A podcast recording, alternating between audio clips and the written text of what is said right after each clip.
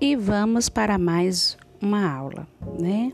Na aula de hoje, nós vamos falar sobre o sistema circulatório. Ah, é sistema circulatório, né? Que circula o sangue por todo o nosso corpo, tá? Afecções do sistema cardiovascular. Primeira coisa que nós vamos falar é da aterosclerose e a, aquela que acontece na coronariana. Lembre-se de acompanhar pela apostila. Conceito: O que é aterosclerose coronariana?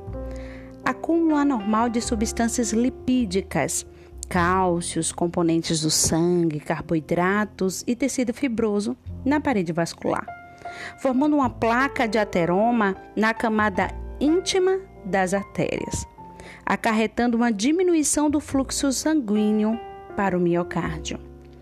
Os fatores de risco é o tabagismo, hipertensão arterial, hiperlipidemia, o aumento dos lipídios, diabetes. Qual é a sintomatologia? Dependem do órgão ou tecido afetado. Coronária.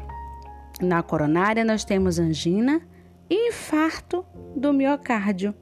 No cérebro, quando acontece no cérebro, aterosclerose, uma isquemia cerebral transitória.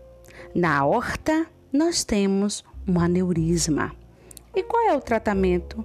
Eliminação dessas causas, administração de medicamentos e a cirurgia é a angioplastia.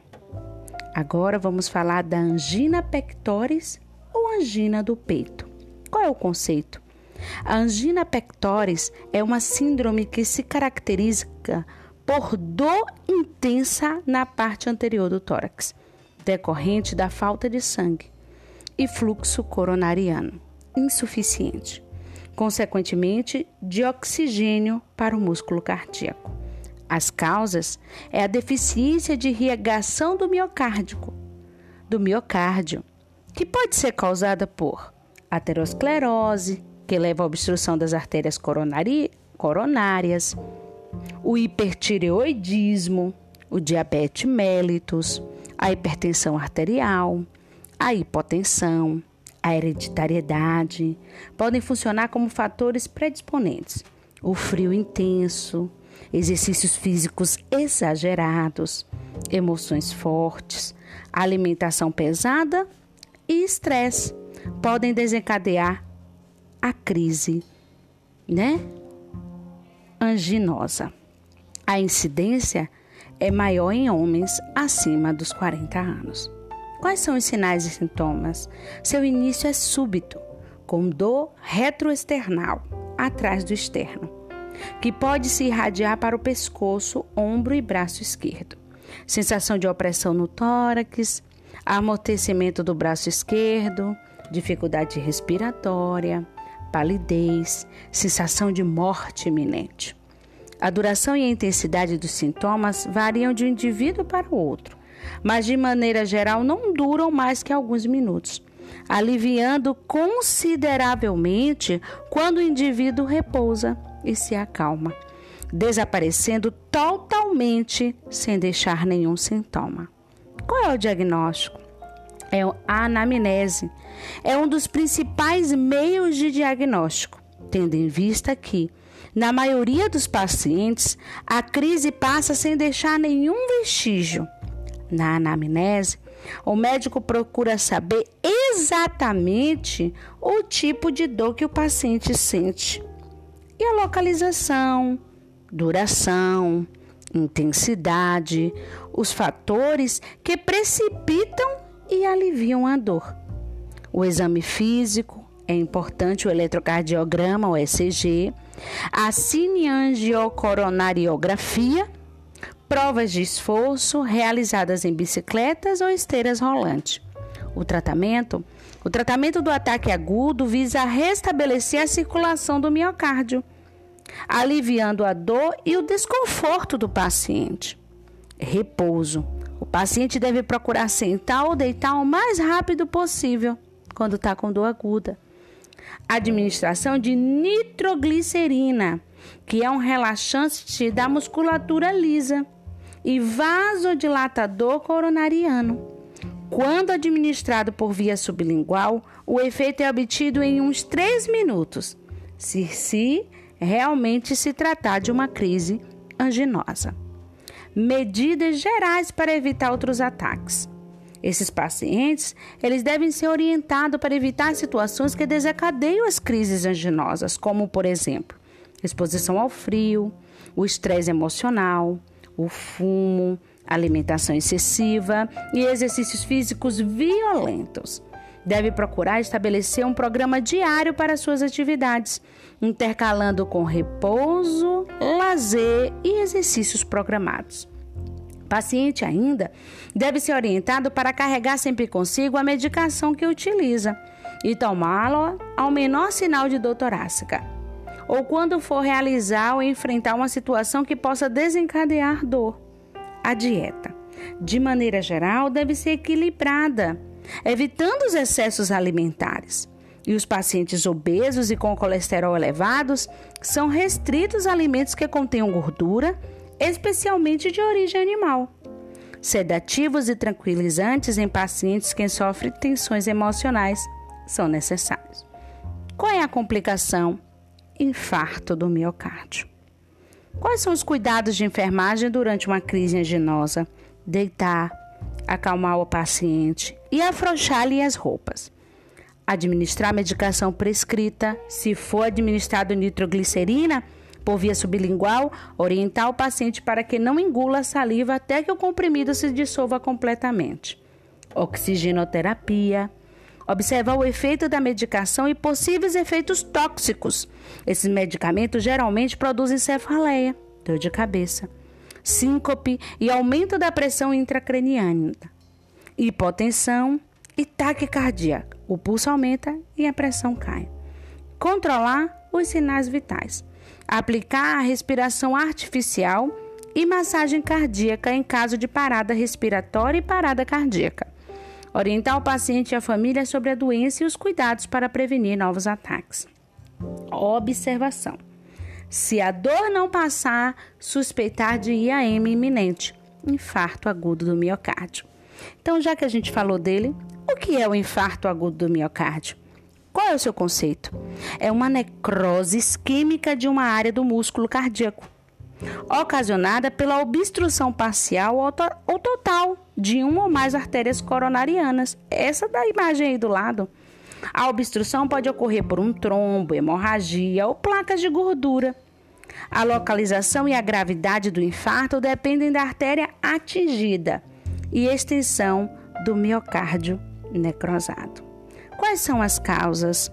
Doenças aterosclerótica, hipertensão arterial, choque, embolia, hemorragia. E os fatores que se predispõem a ter tudo isso? Fumo, a obesidade, vida sedentária, estresse emocional, alimentação com excesso de sal e gordura animal. A hereditariedade aumenta a predisposição ao infarto do miocárdio.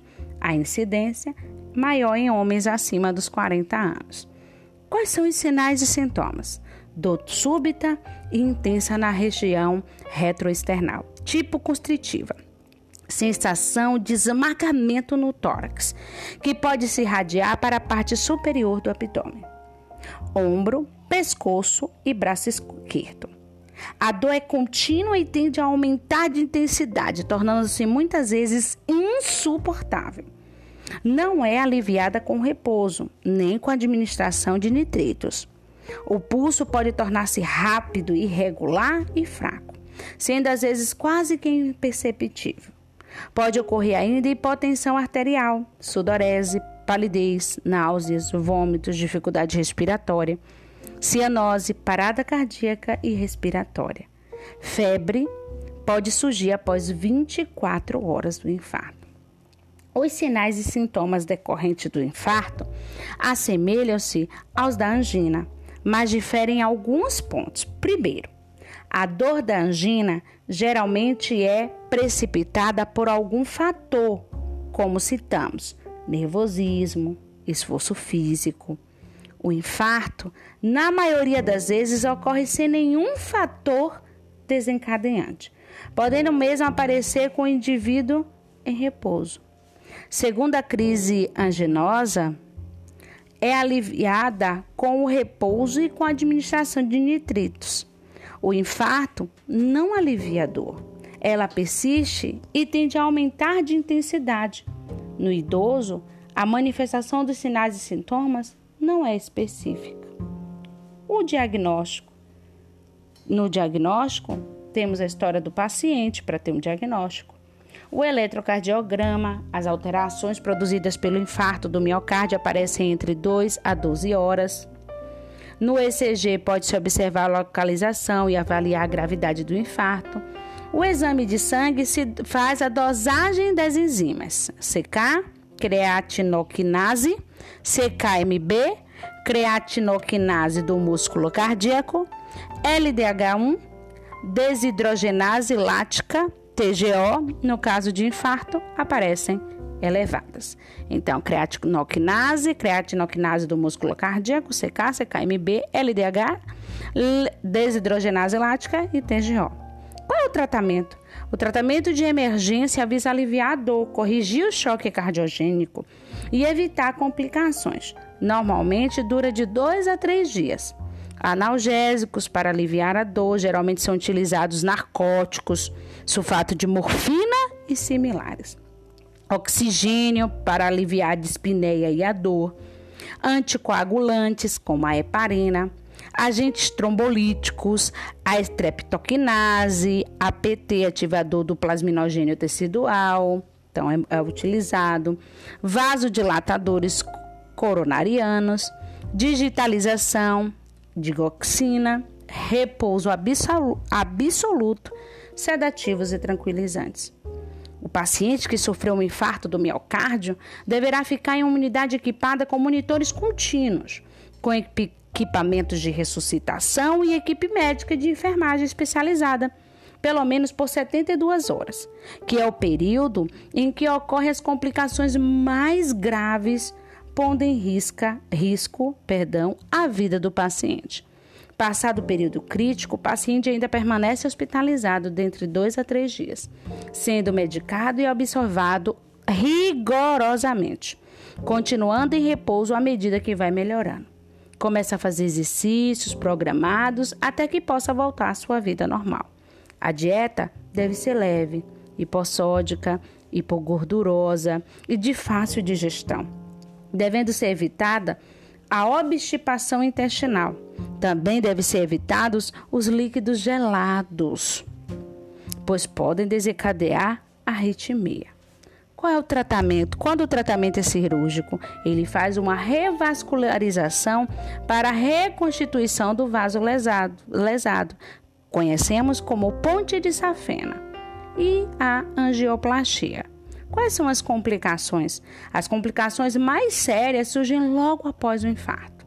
Choque cardiogênico, fibrilação ventricular, alteração do ritmo cardíaco, parada cardíaca e respiratória, insuficiência cardíaca congestiva, edema agudo de pulmão, embolia pulmonar.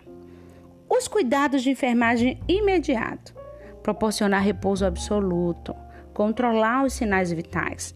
Se o paciente estiver monitorizado, observar constantemente o monitor e reconhecer os sinais de alarme.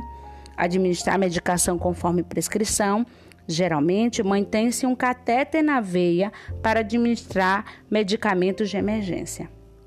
Manter o paciente calmo, evitando qualquer tipo de esforço. Controlar a diurese de hora em hora.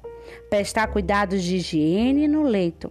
Orientar os familiares, pois, de modo geral, o paciente fica proibido de receber visita nos primeiros dias manter vigilância contínua, anotar e avisar imediatamente o médico se ocorrer qualquer alteração com o paciente. Observar os cuidados na administração de oxigênio. Como administrar esse oxigênio? Manter cuidados especiais na administração de analgésicos. Nunca administrar um narcótico se a respiração do paciente estiver inferior a 12 movimentos respiratórios por minuto, que vai baixar mais. estimular a respiração profunda, mudança de decúbito e exercícios leves com os membros inferiores para evitar complicações respiratórias e circulatórias. Cuidado na convalescência, quando o paciente está convalescendo. Orientação do paciente e da família para que evitem conversas excessivas e assuntos desagradáveis. Auxiliar o paciente quando se levantar do leito para que se sinta seguro. Orientar quanto à dieta, exercícios que poderá fazer e as restrições que deve obedecer da melhor maneira possível evitando fumo, álcool, controlando o peso corporal, mantendo um ritmo de exercícios regulados e controlados. Caminhadas, respirar puro, evitar qualquer atividade que produza dispneia ou cansaço excessivo e os extremos de calor e frio. Vamos falar agora da ICC, insuficiência cardíaca congestiva. Olha a foto aí dos corações. Qual é o conceito? Insuficiência cardíaca é uma incapacidade do coração bombear o sangue em quantidade suficiente para suprir as necessidades do organismo, provocando uma congestão, acúmulo de sangue e líquido nos órgãos. A insuficiência cardíaca pode atingir inicialmente um lado do coração, direito ou esquerdo, mas posteriormente tornar-se global. As causas é hipertensão com hipertrofia do miocárdico, arteriosclerose, arteriosclerose ou aterosclerose, infarto agudo do miocárdico, miocardite, cardiopatia reumática, insuficiência aórtica, hipervolemia, aumento súbito do volume circulatório devido à transfusão e ou infusões, anemia, insuficiência renal e arritmia cardíaca. A insuficiência cardíaca esquerda, se o lado esquerdo do coração não tiver uma força de contração suficiente para impulsionar todo o sangue que chega dos pulmões para o organismo, a tendência é hipertrofiar e o sangue ir se acumulando dentro dos pulmões, provocando edema pulmonar. Quando a insuficiência cardíaca é direita, por outro lado, se a insuficiência ocorrer do lado direito, que normalmente deve receber o sangue do organismo e bombear para o pulmão para ser oxigenado, devido à falha cardíaca direita, irá dilatar o ventrículo direito, prejudicarão a oxigenação do sangue e o sangue tenderá a retornar para os locais de onde veio, organismo, ocorrendo um acúmulo de líquido nos órgãos da grande circulação. Quais são os sinais e sintomas? Eita. Na insuficiência cardíaca esquerda, tem uma dispneia e cansaço, que aumentam gradativamente. Olha o pulmão aí atacando o sangue, iniciando com grandes esforços, depois médios e finalmente o menor esforço, podendo ocorrer mesmo com o indivíduo em repouso. Ortopneia, paroxística noturna, o paciente desperta sufocado tosse, palidez, cianose de extremidades, oligúria e nictúria. Sinais de edema pulmonar, dispneia intensa, tosse, escarro róseo e espumoso, angústia, agitação, cianose e sensação de morte. Na direita, insuficiência cardíaca direita, inicia geralmente com edema de membros inferiores, que aumenta no final do dia e diminui com o repouso cianose de extremidades, distensão abdominal devido à hepatomegalia, esplenomegalia e ascite, dilatação das veias do pescoço e taquicardia. Qual é o diagnóstico PRO? Sinais e sintomas e exame físico, ECG, raio-x de tórax, pressão venosa central, cateterismo cardíaco e exame de sangue, que dosa sódio e potássio. O tratamento o objetivo do tratamento é melhorar a força e eficiência de contração do miocárdio e eliminar o excesso de líquido do organismo. Repouso para diminuir o trabalho do coração, dieta leve com pouco resíduo e hipossódica de acordo com o estado do paciente, digitálicos para aumentar a força de contração do músculo cardíaco, regula e reforçam e retarda os batimentos cardíacos, diuréticos para auxiliar na eliminação do excesso de líquidos. E oxigenoterapia para aliviar a dispneia. As complicações é a embolia pulmonar, trombose de veias de, dos membros inferiores e edema pulmonar. Quais são os cuidados de enfermagem? Temos que controlar o peso do paciente diariamente, controlar quanto líquido ele ingeriu e quanto ele eliminou, proporcionar repouso, conforto e higiene, orientar quanto à importância da dieta. A grande maioria dos pacientes não aceitam bem a dieta hipossódica. Verificar os sinais vitais frequentemente. Manter a cama em posição de faule para facilitar a respiração observar o funcionamento intestinal, administrar medicamentos conforme a prescrição, tendo cuidados especiais na administração de digitálicos, verificar o pulso antes de administrar. Caso esteja inferior a 60 batimentos por minuto, convém consultar o médico antes de administrá-lo. Observar efeitos tóxicos do, dos digitálicos, como anorexia, náusea, vômito, bradicardia e bigeminismo e dos diuréticos. Estimular a ingestão de alimentos ricos em potássio, suco de laranja, limão, tomate, tá? Em pacientes que estão tomando diurético, desde que não seja contraindicado. E aí, quem viu o nome Coca-Cola, hum, era só para ver se vocês estavam acompanhando. Isso a gente não manda o paciente tomar. Estimular os exercícios com os membros inferiores para evitar complicação circulatória. Mas por que a Coca-Cola está aí, Pro? Porque ela é rica em potássio. Hipertensão arterial. Conceito. É uma afecção que se caracteriza pela elevação duradoura da pressão arterial, nas quais a pressão diastólica está acima de 90 mmHg e a sistólica acima de 140 mmHg, ou seja, pressão arterial maior ou igual a 140 por 90 mmHg. A incidência.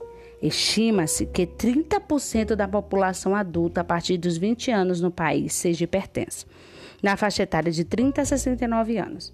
As doenças cardiovasculares respondem por 65% do total de óbitos. Dentro desse grupo, a hipertensão arterial está relacionada com cerca de 25% dos casos de diálise por insuficiência renal crônica terminal, 80% dos derrames cerebrais e 60% dos infartos do miocárdio.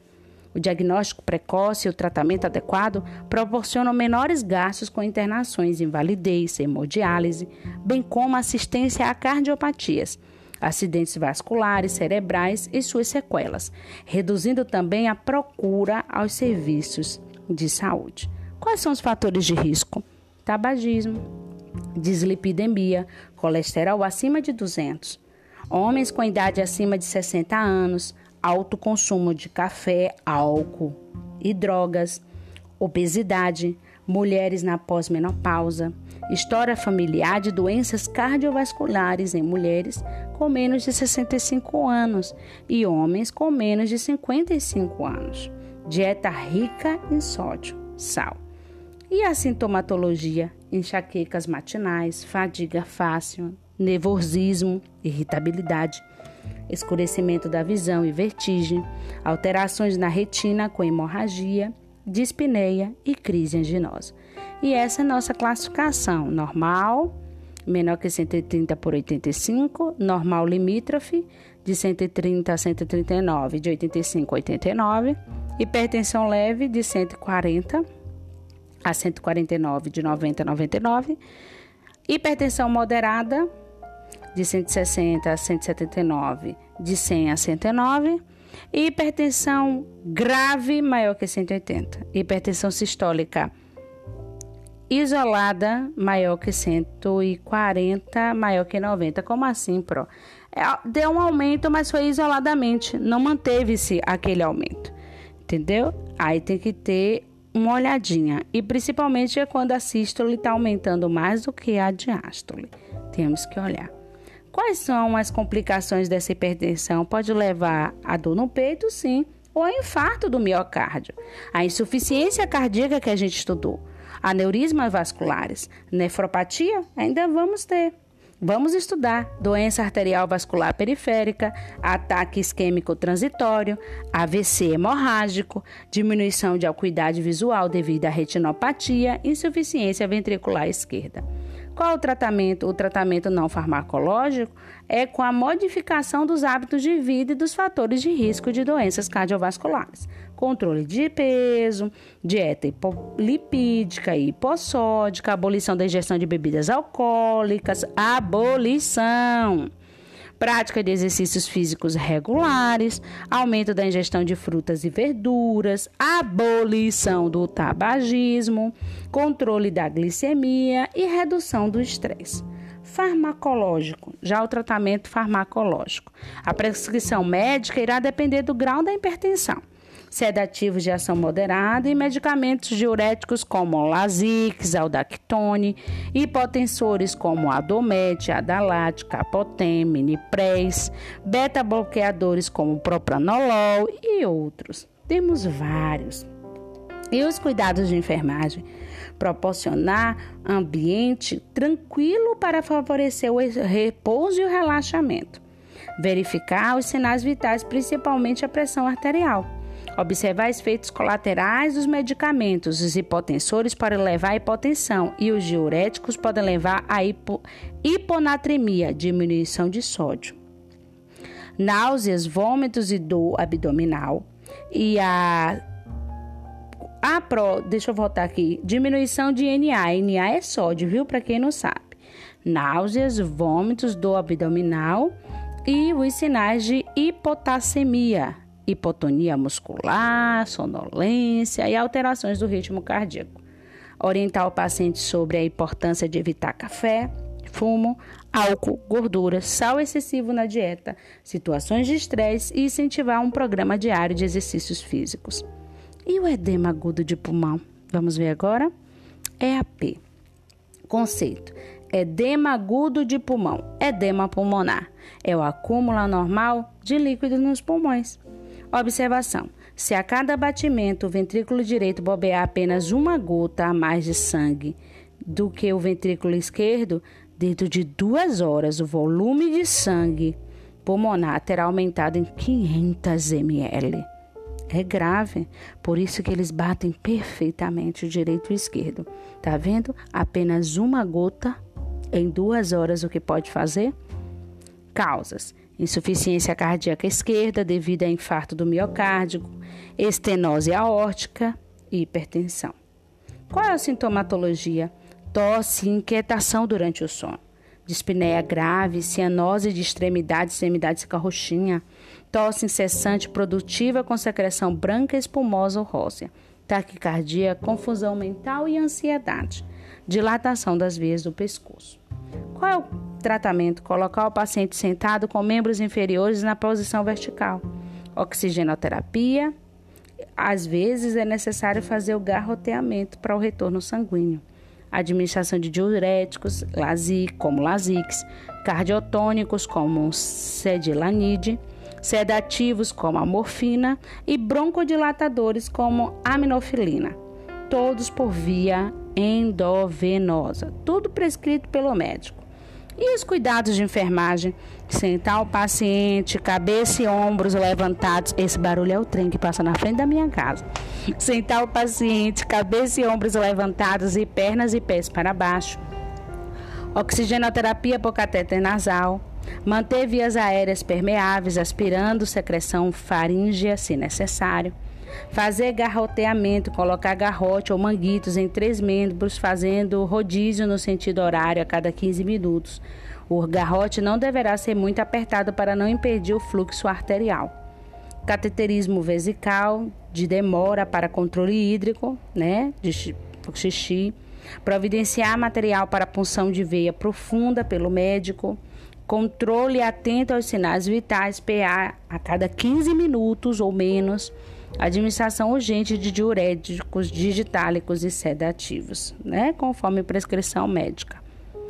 Vamos agora falar da febre reumática.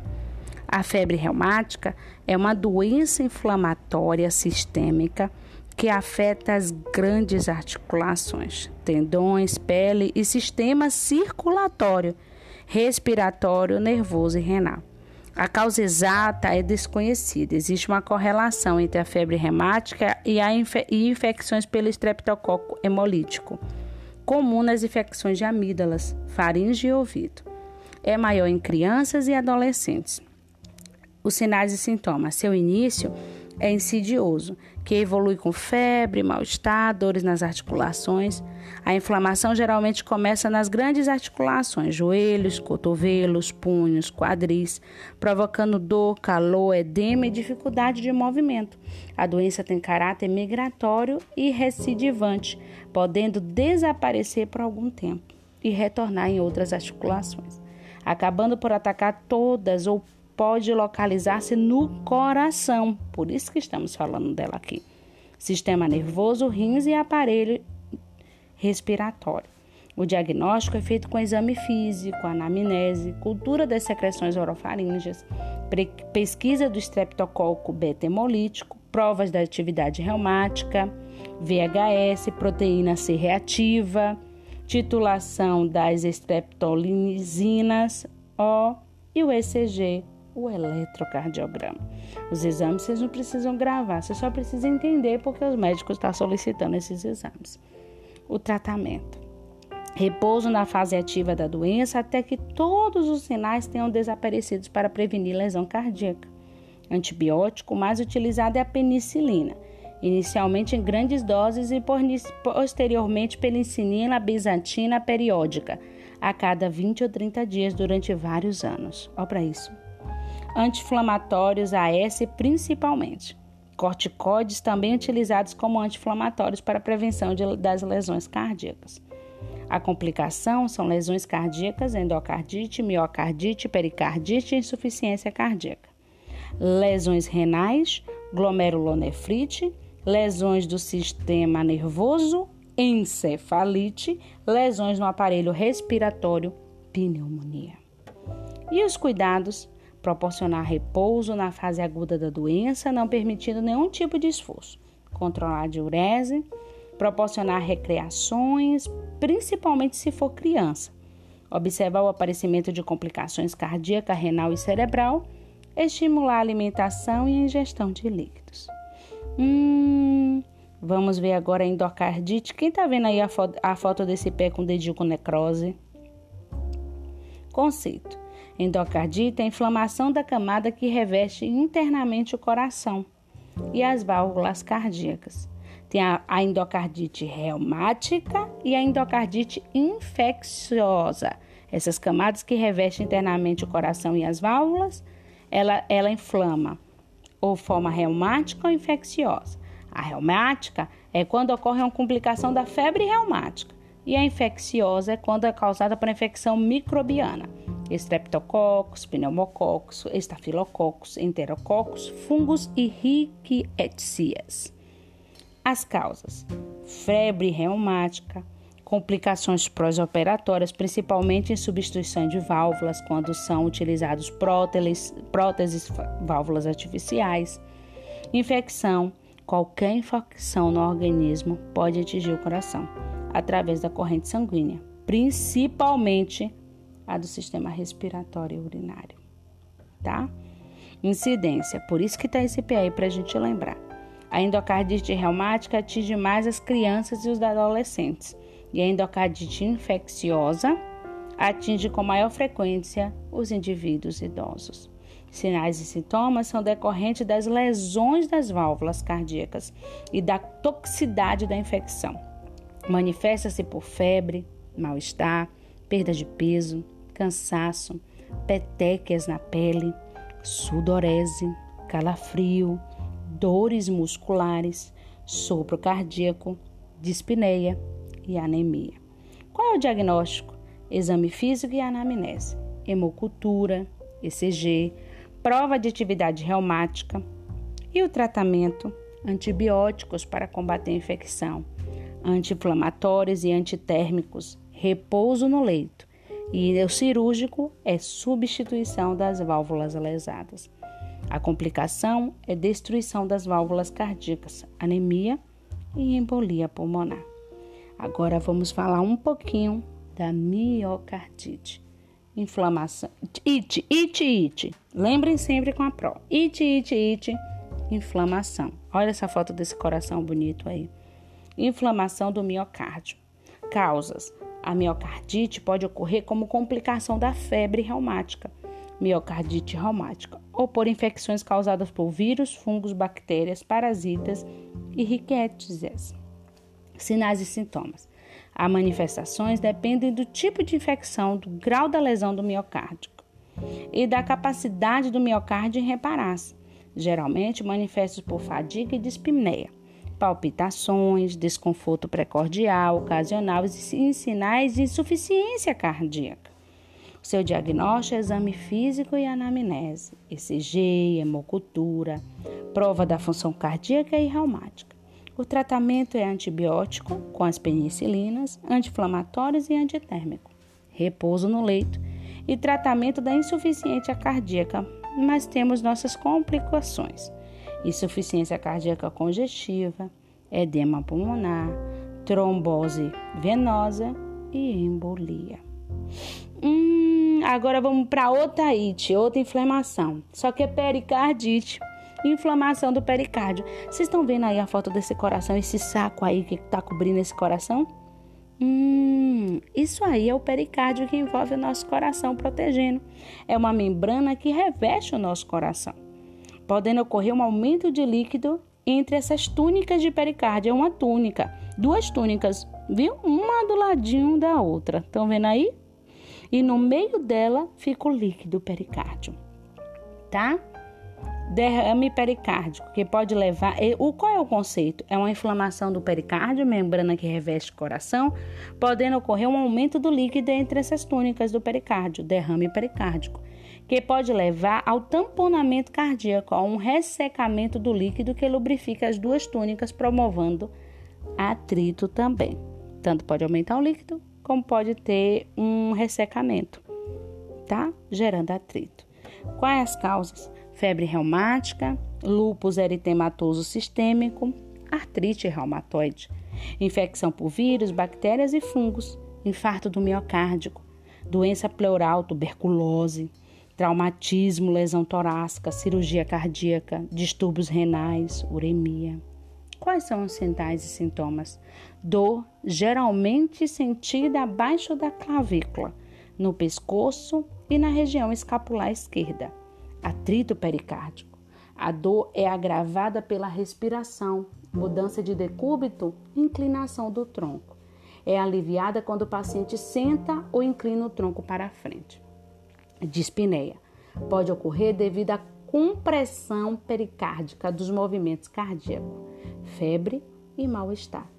E o derrame pericárdico, sensação de plenitude dentro do tórax e dor subesternal ou mal definida. O diagnóstico é o exame físico, a ausculta do atrito pericárdico e anamnese, hemocultura, ECG, ecocardiografia e pericardiocentese, punção do pericárdio para tirar esse acúmulo de líquido. O tratamento é o repouso no leito, medicamentos antibióticos, corticóides, anti-inflamatórios, analgésicos e antitérmicos. Pericardiocentese é quando existe o tamponamento cardíaco. Isso tudo é o que afeta o nosso coração. Ah, pro. E o que afeta as, os nossos vasos sanguíneos? Vamos ver aqui agora o que afeta os nossos vasos sanguíneos, hum, que também é nossa circulação flebite ou tromboflebite. Olha It aí falando com a gente. Conceito: flebite é inflamação das paredes de uma veia. Tromboflebite é uma afecção da qual se forma um coágulo numa veia, ou um trombo, em consequência de flebite ou devido à obstrução parcial da veia.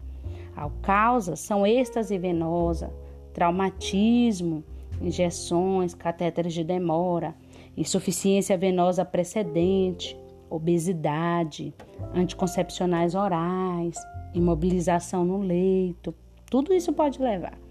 Sintomatologia: edema local, endurecimento da veia, hiperemia no local, dor e hipertermia local, mialgia, dor muscular.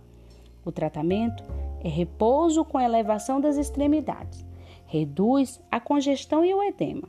Aplicação de anticoagulantes, heparina, quando há formação de trombos. Sedativos no caso de dor, calor úmido local. E o que, que a gente de enfermagem faz? Ao aplicar o calor úmido, verificar sempre a temperatura da água para evitar queimaduras. Movimentação ativa e passiva dos membros inferiores no pós-operatório. Deambulação precoce. E repouso deve ser com os membros elevados em uma posição mais alta que o do coração. E a prevenção? A prevenção uso de meias elásticas para pessoas com atividades restritas, adotar a posição correta na cama. Uma perna não deve fazer pressão sobre a outra. Quem deita de lado aí uma perna sobre a outra. Evitar ficar longos períodos sentados ou em pé. Evitar esforço que aumenta a pressão nas pernas.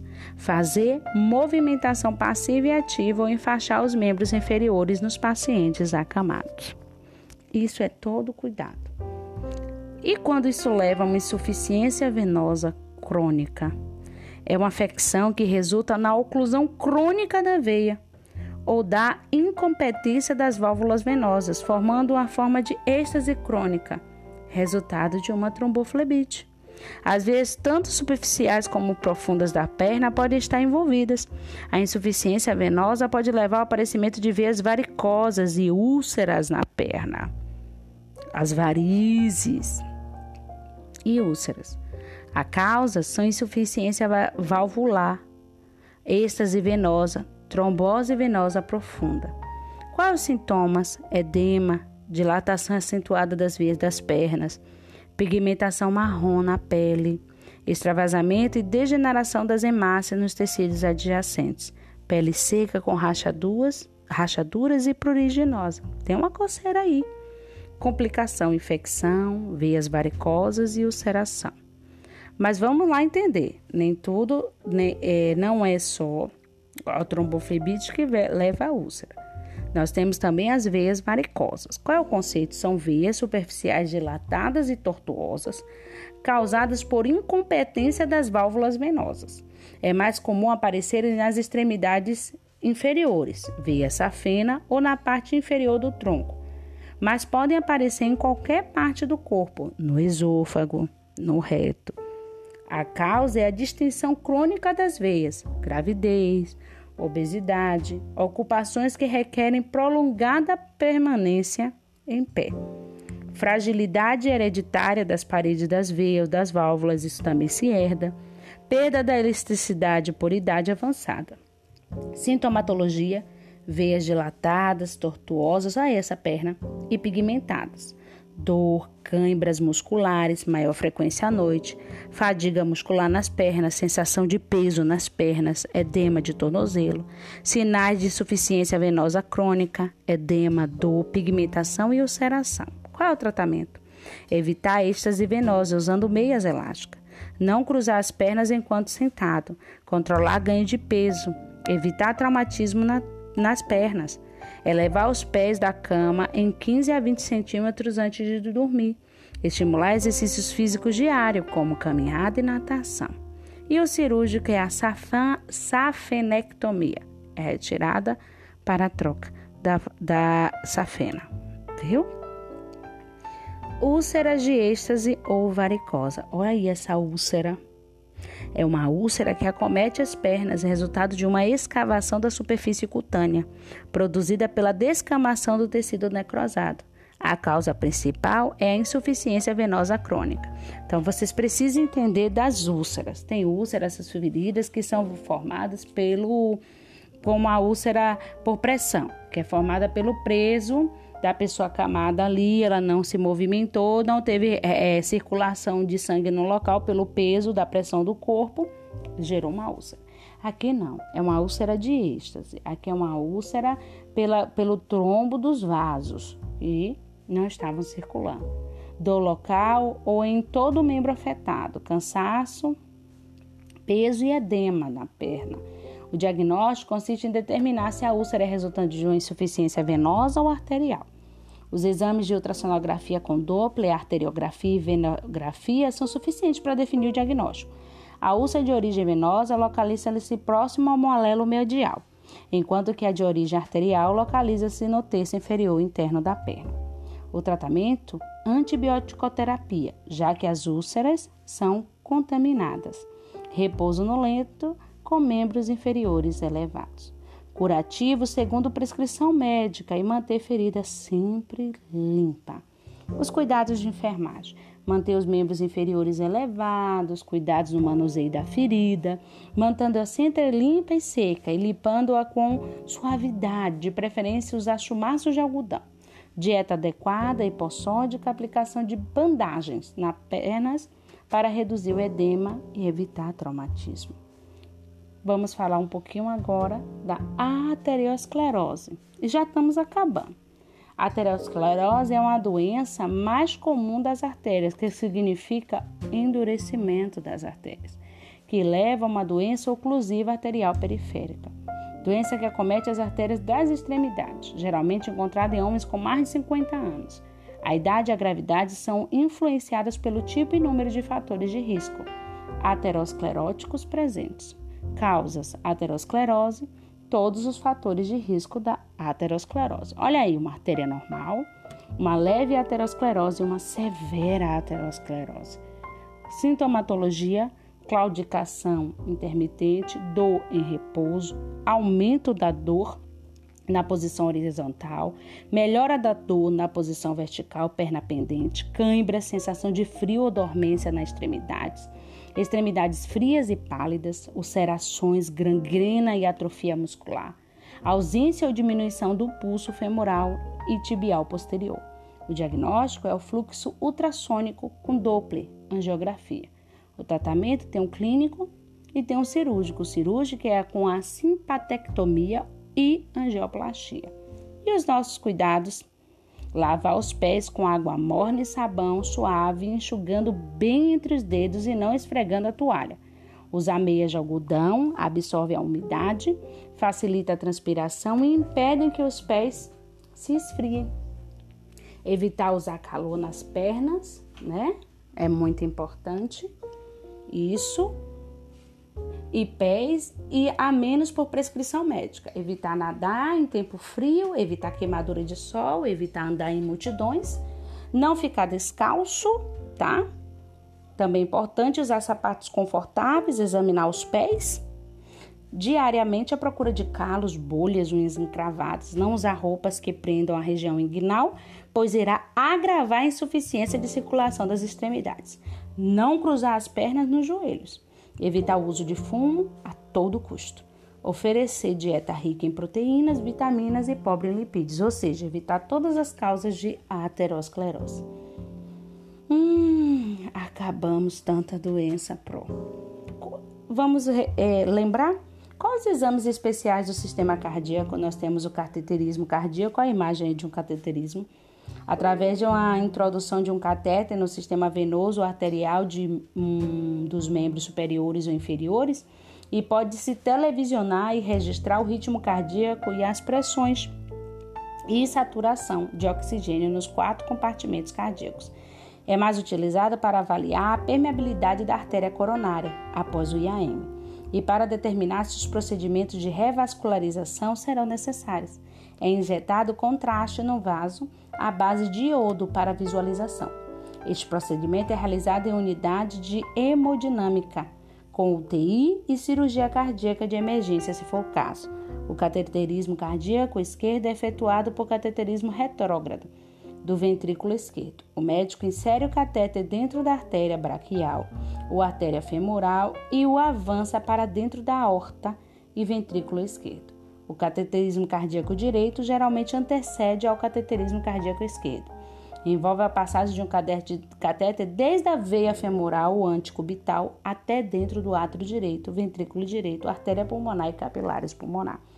Tudo para visualizar e enxergar. A angiografia, que é a cineangiocoronariografia, cineangiocoronariografia. Olha o nome bonito aí. O cateter é uma angiografia, tá? O cateterismo cardíaco é usualmente efetuado com angiografia, uma técnica que injeta contraste dentro do sistema vascular para delinear o coração e os vasos sanguíneos com a finalidade de determinar obstrução ou estreitamentos. o eletrocardiograma, o ecocardiograma, a arteriografia, hum, o eletrocardiograma, que é a representação da atividade elétrica do coração. Não há nenhum cuidado em especial a ser dispensado ao paciente, tá? É a representação gráfica das atividades elétricas cardíacas, feita com aparelho Holter, instalado no corpo do indivíduo. O aparelho permanece instalado durante 24 horas. Olha ele ali.